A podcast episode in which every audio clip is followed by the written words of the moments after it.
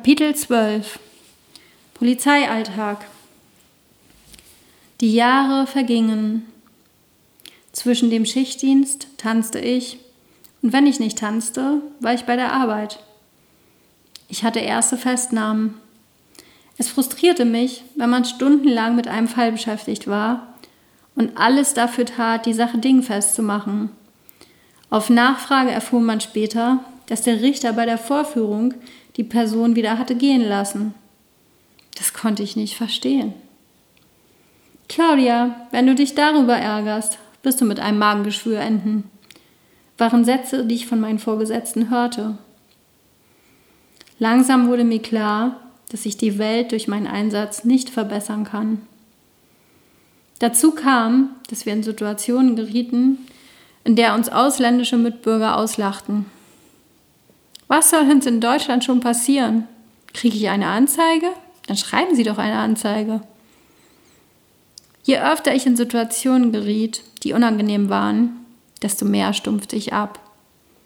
Aber ich funktionierte und machte meine Arbeit gut. Ich hatte meinen festen Streifenpartner und die Stimmung in unserer Schicht und auf der Dienststelle war damals gut. Durch meine Empathie fühlte ich mich besonders den Opfern zugewandt. Ob es nun häusliche Gewalt war oder das Überbringen von Todesnachrichten. Bevor ich einige unserer Kollegen in ihrer feinfühligen Art mit den Opfern sprechen ließ oder sie womöglich Eltern mitteilten, dass ihr Sohn gerade tödlich verunglückt ist, da biss ich lieber an den sauren Apfel und übernahm das selbst. Die Gewalt uns gegenüber nahm zu. Aus einfachen Ruhestörungen wurden oft Widerstände gegen Vollstreckungsbeamte. Das war gar keine Seltenheit. Ich erinnere mich an eine Ruhestörung, wo wir mit drei Streifenwagen und acht Beamten waren. Die feiernde Gesellschaft schloss sich zusammen und ging gemeinsam auf uns los. Mehrere Streifenwagen wurden beschädigt.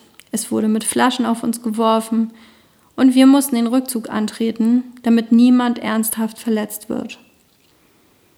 Bei der Gerichtsverhandlung dazu wurden dem Haupttäter Arbeitsstunden aufgedrückt. Das war nicht mein Rechtsverständnis und machte mich wütend. Ich hatte danach ein Telefonat mit dem Richter und bat ihn doch mal eine Nacht mit uns auf dem Streifenwagen zu sitzen und das mitzumachen. Natürlich passierte das nicht. Ich war noch gar nicht so lange bei der Polizei dabei. Wir saßen beim Frühstück in der Runde zusammen. Ich war damals noch jung und motiviert und wir unterhielten uns über einen ähnlichen Fall.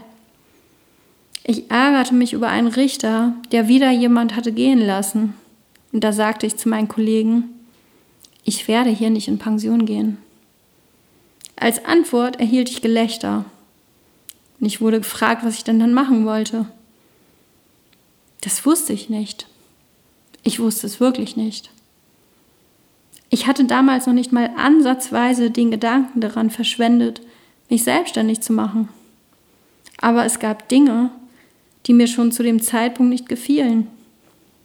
Da war eine Stimme in mir, die plötzlich äußerte, dass ich im Beamtentum nicht alt werde. Damals lachte ich auch noch darüber, aber innerlich wusste ich, dass es so sein wird.